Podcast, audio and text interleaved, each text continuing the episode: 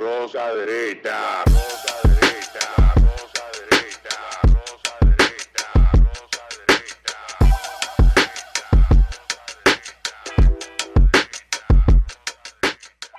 Este programa contiene tres personajes únicos y vulgares. Sus opiniones son totalmente individuales y ofensivas y debido a su contenido todos lo deben ver. Bienvenidos a otra entrega de La Rosca Derecha, en las palabras de Alberto Vargas.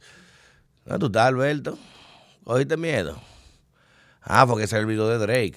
Hay que entender. de cariño. Eh, por cierto, eh, lo dije esta mañana y te lo, lo reivindico públicamente.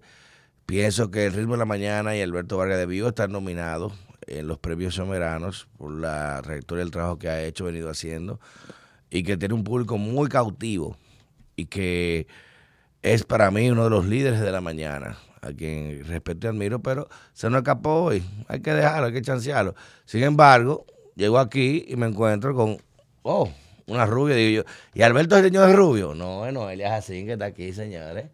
Nuestra Hola, hola a todos. en la rosca derecha.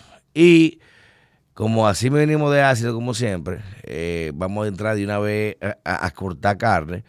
Y eh, prácticamente con un operativo que se hizo eh, por la Direccional de Servicios Penitenciarios, donde, señores, ni en mi casa, que yo todavía uso internet por cable y vaina, se encontraron como 13 eh, eh, parábolas de Starlink, que es, recuerden, el servicio automatizado de internet o internet independiente satelital de la plataforma de Elon Musk.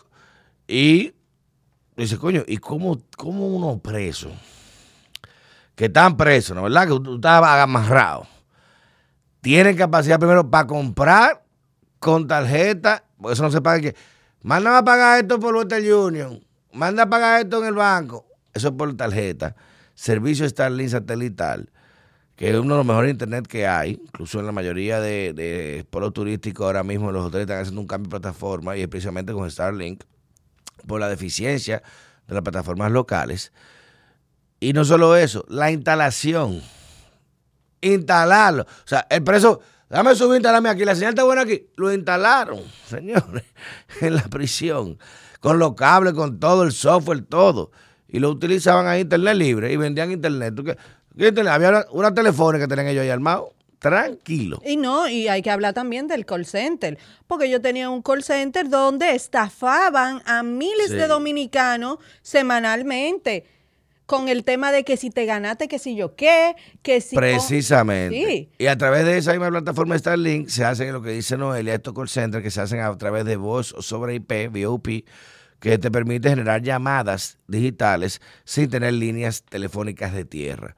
O sea, prácticamente tiene un, literalmente un call center. Tú quieres hablar con fulano en la cárcel. Eh, tú ves con un llamada así que 100 collect call, de que llamada con un servicio conectado. ¿Usted paga la llamada? Sí, usted la paga. Así me le cobran a los presos. ¿Tú qué llevan fulano? Toma. Es un negocio del carajo, sin contar el tema de las estafas, el phishing y otras cosas que no puede ser que nadie supiera. Porque Claro tú- que lo Para tú sabía. instalar esa vaina, ¿eh? Para tú instalar esa vaina ahí, eh, eh, no, no, dije, ponlo ahí, conéctalo. No, hay que instalarlo, buscar una señal, hay que confirmar el software. Ábreme, hay que tener energía eléctrica. No lo conectaban. En las nalgas se lo conectaban. No, no, el doctorcito, no. Eh, no en las nalgas se lo conectaban.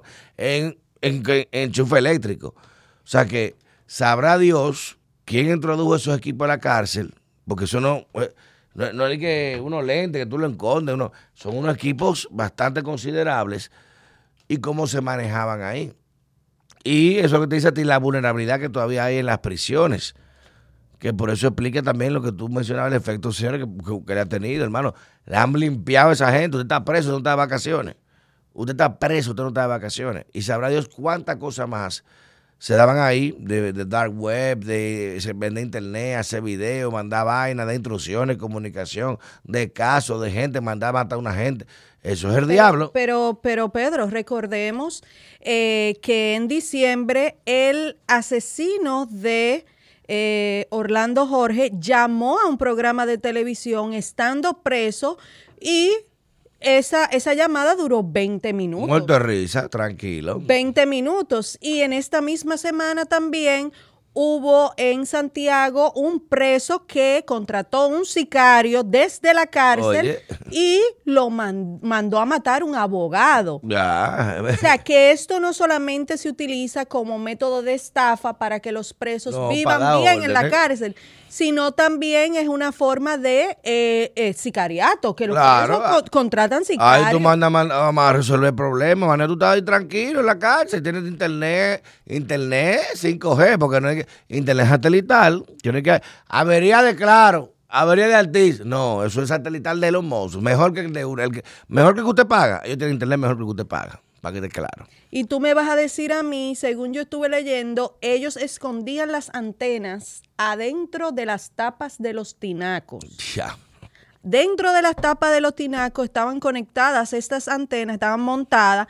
También las ponían y ponían una caja de cartón arriba de que con tela para que no se viera la antena. Y tú me vas a decir a mí que las autoridades de la cárcel La. Victoria no sabían, no tenían conocimiento de esto. Pero, hermano. Mentira del diablo. Hay que, hay que hacer una limpieza, hay que depurar las autoridades, hay que cambiarlos a todos. Todo el que trabaje en la victoria hay que sacarlo. Eso es, eso es inconcebible. Mírate que por eso tenemos tanta eh, obstaculización los proyectos que han establecido, la, la instalación de bloqueo de señales en la cárcel. Un preso no tiene derecho a hacer una llamada. Y si la tiene, es hacerlo dentro del protocolo penitenciario. Hermano, tú no puedes que. Déjame llamar a fulano. ¿En qué tú estás? Por la, dame una videollamada. ¿Cómo estamos, mi amor? No. Usted no puede. Y cuando se habló de instalación de bloqueo eh, de señales, aquí los derechos humanos no, porque eso perjudicaría que aparte y los zonas aledañas no. Usted no puede tener en una prisión un sistema de comunicación externa. Porque ¿para qué tú estás eh, recluido? ¿Para qué tú estás recluido? Para evitar el contacto externo. Es para eso. Es restricción de libertad. Y parte de libertad es la comunicación. ¿Tú quieres comunicarte? Tú tienes que mandar una carta. Y todas las cartas son revisadas. ¿Eh? Tú ves, fulano, incluso los presos a, aprendieron a hablar en código en Estados Unidos para mandar carta en código, vaina, y te revisan el correo, te revisan las llamadas, son grabadas. Pues tú no puedes tener un celular en la cárcel. Y peor aún, internet abierto. Pues te digo, es un risol. Es un risol que tienen ahí. Y ahí se sabe, claro que se sabe, porque no, no hay forma de tú recibir esos equipos. Tú me dices que cuadraron uno por pieza, pero que 13, 14 equipos, Starlink. Y vende internet a todo el mundo ahí. Claro que. Y tú estás seguro que alguien estaba cobrando de eso. Algún coronel, al- alguien estaba cobrando ese servicio, porque eso no es gratis. Pero la, la luz pues, la pagamos nosotros. O, o, o eh, los presos pagan luz en la victoria. Naja- eh, ¿En la Najayo pagan luz? No. La luz pues, se paga por nosotros. Y eso no se alimenta solo. O con energías solares. no. Entonces, obviamente que hay un sistema de complicidad que es muy delicado porque tú llamas incluso hoy en día a una prisión y la llamada no entra. Pero llama un preso en la victoria y te entra, mira, a la primer toque. Es una locura esa vaina. Y lo grande es que cuando tú entras a la cárcel te quitan los celulares. No, no pueden tener los celulares. Esto está prohibido. Esto vaina Pero los presos tienen mejores Ah, celulares que tú. Mejores que uno. Entonces, oye, está muy, muy delicado eso. Y creo, reitero, que eh, es parte del, del, del, del favoritismo que ha tenido el modelo, el modelo Bukele. Es eso, que, que la gente en su casa que trabaja bien el día a día ve que el que está en preso en la cárcel, coño, pero el tipo está mejor que yo, hermano. Dime a ver. Dime a ver, pero ni en Suiza que tuviéramos. Entonces, es un tema delicado. Igual de delicado como lo que se está dando ahora en Estados Unidos en un tema histórico donde the Lone Star State, que es Texas, el estado de la, de la estrella solitaria, prácticamente está desafiando a las autoridades federales y al gobierno de Joe Biden por el tema de la inmigración ilegal. Y eso ya tiene el apoyo de más de 24 estados de gobernadores que han apoyado el desacato de la orden ejecutiva de liberar el paso de Eagle Pass en Texas, donde pasan todos los inmigrantes. Este tema es tan delicado porque recuerden que Estados Unidos es un gobierno federativo. Significa que cada estado tiene autonomía legislativa dentro de sus esquemas, dentro de sus, autoridades. Pero todos reconocen y se unen a una autoridad federal que maneja todos los estados. Pero el caso de Texas es muy sui generis y es muy importante estudiarlo porque tiene la peculiaridad de que recuerden que Texas iba a ser la capital del Estado Confederado o de la nueva República, antes de la unión de las 13 colonias. Texas prácticamente eh, se, distancia en la guerra civil por el tema de esclavitud, de impuestos y otras cosas, pero eh, el Estado Confederado principal era Texas, porque una de las potencias económicas más importantes de Estados Unidos. Los principales recursos activos eh, de hidrocarburos, de minería, están en ese, en- ese estado. Y Texas siempre ha tenido esa distinción. Y cuando se une a, a- los estados federados ya, lo que dice, espérate, yo unirme, pero yo soy un estado fronterizo. Yo tengo que tener un régimen especial. Yo no puedo estar igual que usted, tú estás en Nueva York, en Washington. Usted está de este lado. Yo soy que manejo con esta gente aquí. Con la guerra, con los nativos, con los problemas, con la vaina. Recuerden el Álamo. Texas, re- recuerden que era mexicana, señores, Texas. Baja California, Nuevo México, todo eso. Entonces, para protegerse, establece esa configuración legislativa y hoy en día la está ejerciendo cuando el gobierno Joe Biden le manda a autoridad federal a decirle que tienen que liberar el paso para que la gente siga pasando y que por una crisis humanitaria y ellos dijeron no, es la gente mía que está sufriendo, yo no puedo y mandó a la Guardia Nacional. Entonces le- van a decir, no, tú no tienes autoridad para cerrar la frontera. Ah, pero habla por tu lado, por mi lado no. Y ha provocado ahora mismo una crisis parecida a, una, a casi una guerra civil, donde más de 24 estados se van a reunir el viernes a apoyar a Texas, incluso con recursos de Guardia Nacional, como lo mandó Ron DeSantis, más de mil soldados de la Guardia Nacional apoyar el tema de la frontera. Recuerden que Estados Unidos tiene eh, different branches de- del Army, del Ejército, de las Fuerzas Armadas, que son el Army, que es el ejército que se usa para defensa, dígase, eh, eh, a- ataques, ofensivas, el que hace abroad, operaciones afuera del país, y está el National Guard, la Guardia Nacional, que cada estado tiene, que es para defensa interna. Exacto. No, el Army para seguridad y, y el National Guard para defensa, defensa interna. Y eh, Greg Abbott, el gobernador de Texas, desplegó la Guardia Nacional en la frontera. Y cuando fueron los agentes federales, de que a cortar los cables que estaban poniendo, le dijeron, no señor, por aquí no pasa, no. Y hay un confrontamiento de autoridades que es muy peligroso, porque eso está de- demostrando la escisión que hay en el pueblo norteamericano y ya se está dando no solamente en el pueblo, Tan harto. ya las autoridades. O sea, para que la gente entienda, es como que el gobernador de, de Dajabón diga, bueno, el presidente mandó a abrir la frontera. No voy a abrir la frontera porque están, están atracando, matando gente. No, y el gobernador de Dajabón cierra la frontera. A eso mismo yo iba a casar, a, a, a nacionalizar un poco O sea, el tema, a, tra- a traerlo aquí a República Dominicana y tú como abogado, ¿crees que en algún momento los gobernadores de las provincias fronterizas se harten? Ya, eh, sea la última gota que rellene la copa y digan, de este lado no pasa nadie. Eso, eso, mire, este muchacho, el de Pedernales, el de Jabón, han hecho un trabajo encomiable, pero como esto es un país republicano, presidencialista, eh, no hay un Estado federado, los gobernadores son asignados por decreto por el mismo presidente, es difícil. Pero como allá los gobernadores son electos y el gobernador es un presidente de su Estado, tiene autoridad. Y tiene autoridad reconocida. Y por eso se está dando este, eh, este esquema.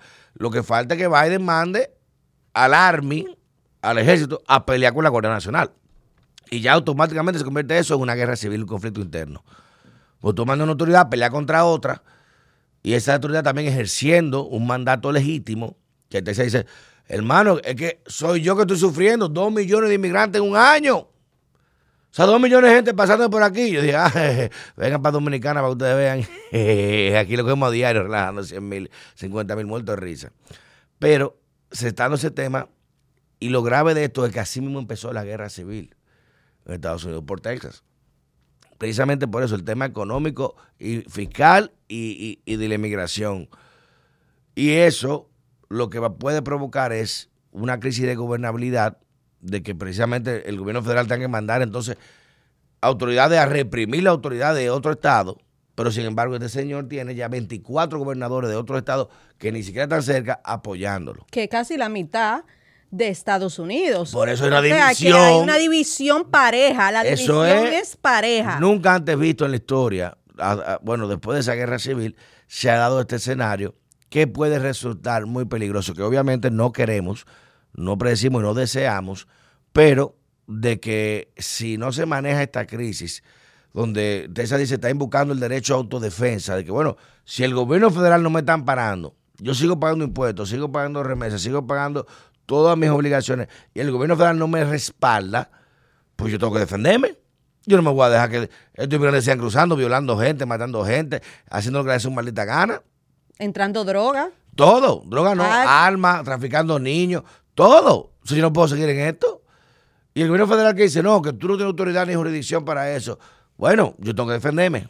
Self-righteous self-righteous defense. Y Texas tiene ese- e- esa condición por ser un estado fronterizo, que no lo tiene Nueva York, que no lo tiene Washington, que no lo tiene Florida. Y sin embargo, un estado con Florida está apoyándolo porque dice, coño, eh, ellos empezaron inteligentemente a cruzar los ilegales y lo mandaban en bus. Llévalo para Nueva York. 10, 50, 100. Pero ¿quién paga ese autobús? Miren lo que dijo 50 Cent, señor, el rapero, en Nueva York ahora mismo. Dijo, pues este tipo tan loco al alcalde Adams, Mayor Adams, que dijo, le damos a tarjeta de crédito prepaga a los inmigrantes para que puedan comer y pagar. ¿Y de dónde sale su cuarto? A ilegales. Porque hacer una distinción entre inmigrante e ilegal. Muchos, este es un país de inmigrantes. Sí. Legales. Ajá. Legales. Un inmigrante viene, hago trabajo, hago mis papeles, pongo una empresa, compro una casa. El ilegal no. El ilegal viene, vendo droga, hago esto, me mantengo informal y me voy cuando quiero. El inmigrante que se radica en un lugar, usualmente lo primero que busca es regularizarse, porque está en orden. El ilegal lo, lo último que busca es eso, quiere estar fuera off the grid, quiere estar fuera de, del radar, para poder hacer lo que le dé su maldita gana. Y eso está pasando en Europa. Mira lo que está pasando en Francia con los argelinos, una locura. Pero en está España, pasando aquí, Casal. O sea, el mejor ejemplo de esto es lo que está pasando ahora mismo en República Dominicana y cómo el ilegal le quita el trabajo y la educación y también la salud a los dominicanos, porque tú vas a una escuela pública y, Ah, hay, no. y hay maitianos que Y dominicanos. se habla ya hasta creol, se está hablando ya en escuela pública. Entonces, Tú vas a un hospital y las camas Llenas. son para las parturientas haitianas. Totalmente. Entonces, entonces lo más, lo más como que tangible de poderlo comparar es República Dominicana, porque Eh. quizás no somos tan grandes, pero estamos viviendo lo mismo. ¿por qué la crisis migratoria de Estados Unidos no se da con Canadá? Hacen frontera.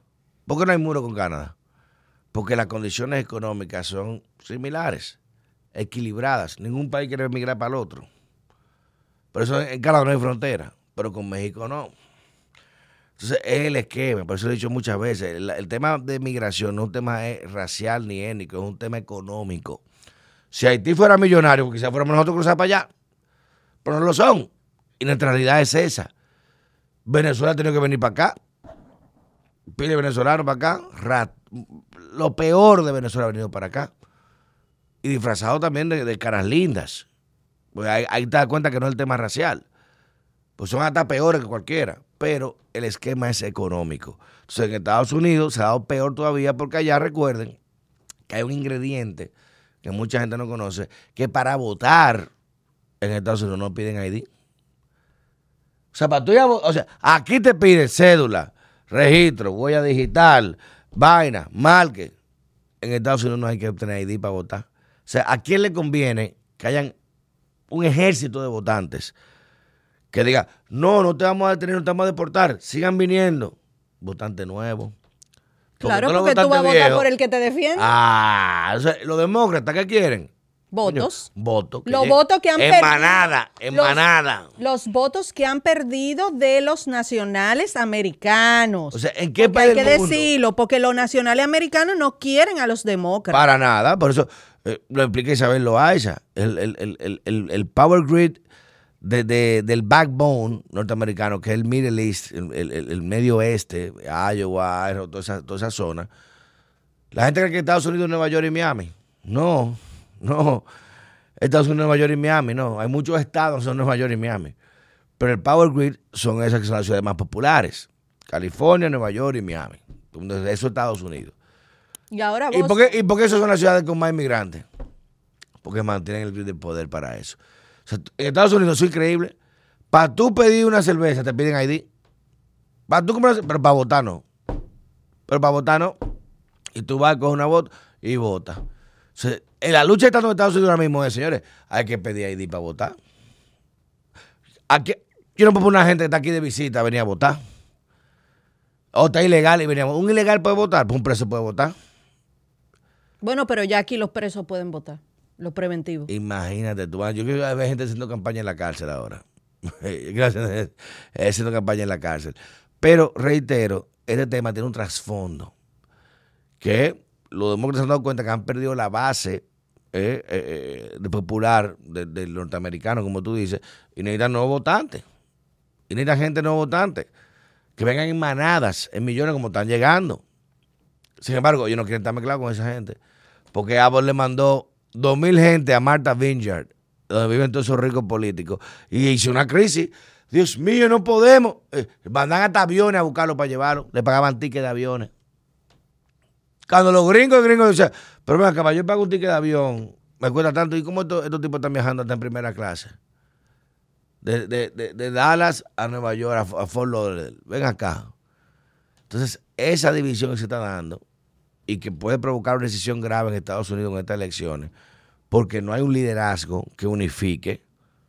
Nadie cree en el presidente. Todo el mundo sabe que lo está manejando Barack Obama eh, y, Hillary Clinton. Todo el mundo está claro en eso. Y el tipo que estaba, ayer mismo mencioné que eh, me reuní con Mitterrand y le dije esto de Alemania.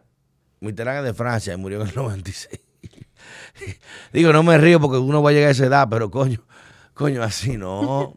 Así no, Casal, hermano. pero, pero también tenemos que hablar sobre la situación que está atravesando Haití en estos No, momentos. eso está del diablo. Eh, Guy Philippe, que es el Guy Guy, no sé cómo se pronuncia eso en, en ese idioma, Guy, en Guy creol. Philippe, Guy Philippe. Eh, llegó a Haití, está causando toda una revolución, incluso eh, en el día de hoy llegó a Puerto Príncipe Imagínate. con la intención de derrocar al primer ministro Ariel Henry. Imagínate. ¿Y por qué no de Claude Joseph ya? Pues en la cara. ¿Qué va a ¿Por pasar? qué no sale Claude Joseph ya? Porque la banda Barbecue no sale a hablar. No, Guy no va a entrar para acá. Es un plan. Claro, pero ¿qué va a pasar con la República Dominicana Ah. cuando esta guerra civil, porque ellos están en una guerra civil No, desde hace, hace mucho, tiempo que hace mucho, civil. pero todavía no ha sido como declarada oficialmente. Pero ahora ¿Qué va a va a ser peor. pasar? ¿Qué va a pasar con República Dominicana y con la frontera que está totalmente le, desprotegida? le pregunto al canciller de la República, al presidente, ¿qué van a hacer? O dejen eso abierto ahí. ¿Qué van a hacer? Cuando tú- eh, eh, eh, empieza el sangre, la carnicería de ese lado, ¿esos negros se van a tirar al mar? No, esos negros no se van a tirar al mar, van a salir corriendo por un lado. Y ya se sabe que Kenneth no viene, parado, nadie va a meterse en eso. Los gringos están en elecciones, nadie. Por eso lo dije, es nosotros que tenemos que poner acción. ¿Tú crees que a Israel le importa un carajo lo que han hablado? Y sigue dándole funda a Palestina. Al que se le. Si hay que limpiar, limpiar. Y rompimos hospitales, rompimos escuelas, rompimos todo. Y sigue, no le importa un coño. Claro, porque hay que proteger, hay Ya, que proteger bueno, su ya. país y Con su nosotros, territorio. Aprovechemos que el mundo está en guerra. Está en guerra Rusia, Ucrania, China está en un problema, Estados Unidos está en elecciones. El mundo está del diablo. Vamos a resolver nuestro problema nosotros. Eso es agarrar y pagarle, coño, a unos sicarios colombianos a sí mismo. O mandar, coño, unos mexicanos y, y darle alma y cuarto exploten a Philippe. Al mismo Philippe, explote esta gente, pero déjalo de ese lado. Soy feo, pero es así. Protégeme la frontera. ¿Cuánto tú quieres para tu revolución? 5 millones de dólares, 10 millones de dólares, toma. Protégeme la revolución, que se quede en Puerto Príncipe. Mátese todo el mundo ahí, pero no salgan de ahí. Y ya. Philippe fue entrenado aquí, todo el mundo lo sabe, que le piña. En el 2002, todo el mundo lo sabe. Entrenado. Y los gringos lo soltaron. Condenado por droga con los hijos de, de los sobrinos de Maduro y de la mujer. Por droga, y siendo, senador, y lo soltaron. Y tú sabes que ¿Para qué lo peor- soltaron? ¿Para qué lo soltaron? Para que venga esta Claro, pero tú sabes que lo peor, Casal, de todo eso, que cuando venga esa manada de haitianos por la frontera, ellos van a venir armados. No, no, pueblo- va a venir en cuero. Y el pueblo dominicano no está armado, que ahí es que está el mayor peligro, porque aquí tú sales por la calle No armados todos los ellos, yo estoy preparado. Todos los haitianos tienen un machete, un colín. Eh, yo ando con una negra, coño. le- le- le- Pero el dominicano no. 60, coño, en un minuto, muerto risa. Pues aquí el que está preparado, sabe, no, no vivimos en Suiza, no vivimos en Suiza. Por eso, qué bueno tú prendes ese tema. Es un momento de, de- de- de- de definir estrategias políticas y, y- y geopolíticas. Y mira, el mundo ahora mismo que nadie respeta a la ONU.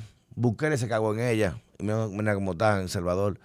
Un Petro nadie le importa un carajo. Estados Unidos, Estados Unidos no tiene calidad moral para reprimir a ningún gobierno. Ah, pero espérate. Vamos a hacer nos dé la maldita gana nosotros. Sí, pero espérate, Casal, que para tú hacer lo que te dé tu maldita gana, tú tienes que dejar de coger préstamos de organismos internacionales, porque entonces ahí tú no le puedes seguir sacando dinero mientras tú le estás llevando la contraria. Eh, Mientras eh, tú le estés eso- sacando es dinero, tú tienes que hacer lo que Eso- las organizaciones internacionales te pidan y como un buen niño dejar que los haitianos ocupen las escuelas, las eh, Hermano, de há- háblese con un cirugía. chapito, vamos con- dos carteles mexicanos, eh, manden 100 millones de dólares, 200 millones de dólares, vamos a resolver esta vaina. Y de que cojan a Haití ellos y empiecen a vender su droga desde Haití. Ocupen esa mierda ustedes. Eh, la frontera, le damos vaina, entre su droga por ahí. ¿Ya? Haití es un lugar perfecto para hacer su droga. Mira, sería excelente para los carteles. Perfecto. Y ocupen esa vaina. Y ustedes se matan con los gringos. Mientras mantengan la frontera segura, nos jodemos. Y punto. Es un buen punto. Manejen ustedes. Es que no hay salvación ahí. Ahí no hay, ahí no hay nada que hacer, hermano. Jesucristo baja del cielo y va a Haití y se devuelve. Va, sueltan esta vaina. Lo pican. Vamos, no, no, No, vámonos no, de esta lo vaina. pican, lo pican. Su- suelten esto, Dios me perdone. Ahí ni el diluvio, nada puede funcionar ahí, hermano. Dios me perdone. Pero, esa es la realidad. Bueno, señores. Ey, qué bueno estar con Noelia, está roca derecha, eh. Noelia, es unos cuentos tuyos en Madrid, una vaina. Voy a venir más a menudo. Ah, pero contigo, contigo. Conmigo no. Claro, y con Rocco también. Con Rocco, el ingeniero nuclear. Y con él. Rocco también. Ese bandido, coño. Me dejó, me dejó, me dejó. No, no, a mí no me te tu señas. eh. No, no, Calla me dejó eso. votar y que, que no íbamos a hacer un tatuaje y después me dejó votar. Él se lo hizo, pero con una peruana. Y yo sé todo. Yo sé todo. ¿Cómo? ¿Oíste? Ah, pues aquí nos vamos a matar ahora. Deja que, Eh, deja que te- digan corte. Dile que te enseñe la mano para que tú veas. Bueno, señores, está- si seguimos aquí se pone feo. Lo que sí te va a falta feo también, señores, es la elección que vienen ahora. Está todo caliente. Está muy caliente. eh, con el tema principalmente legislativo. Lo que está dando ahora. Y las municipales van a hacer una muestra de ello. Pero no, no, no vamos a adelantarnos.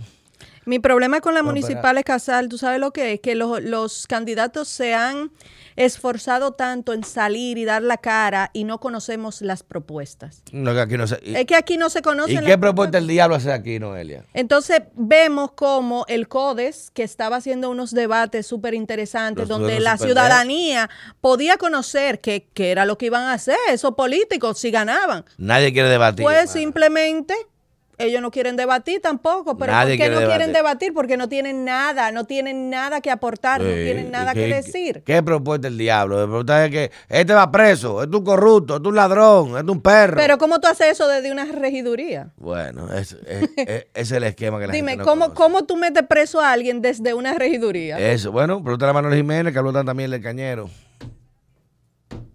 Qué vaina, ¿eh? Por eso, no se para tanta mierda, señores. Usted no va, por eso me mete en política. De la primera vez yo conozco una vaina, a romper el culo a cualquiera, hermano, sea el diablo. Por eso yo, evítame un problema. Déjame yo quedarme aquí jodiendo la paciencia. Jodiendo la paciencia a cualquiera, que me dé la maldita gana. ¿Eh? Y no tener que aguantarle que, no, no, no, tu maldita madre. Llámame tu maldita madre, como se lo he dicho. Y ya me quedo aquí tranquilo, ah, resentido, vaina, con presión. Alberto, sal de ese cuerpo. Al diablo, se metió, sí. Se metió Alberto. Ey, no, se metió, no, no, no, no te vas a decir que me lo metió. Cuidado con el juego de palabras, ¿eh? Cuidado con el juego de palabras. Pero eh, la vaina está caliente en el mundo entero y el contexto del mundo está muy delicado. Porque no hay nortes definidos. Está todo el mundo dividido, loco. América Latina está dividida, Estados Unidos está dividido, Europa está dividida. Está todo el mundo. Oye, nada más falta que pronto un lío en China ya para que se acabe de joder esta vaina. Y cuidado, porque está empezando la vaina con Irán. Y ahí sí se va a poner feo el picotaje. Ahí sí se pone feo el picotaje. Porque estamos a punto de una tercera guerra mundial. Pero hay que por lo menos tener esperanza y mirar la cosa por el porvenir bien. Uno que tiene hijos pequeños. Pero de verdad que estamos vi- viviendo momentos históricos. Por eso, más que nunca, hay que estar definido. Vamos a decir, señores, hay que tomar acción. Tenemos toda el chance de hacerlo. Es como que los papás están de viaje y tenemos una casa para nosotros. Podemos hacer lo que queramos. Vamos a hacerlo. Cambio fuera.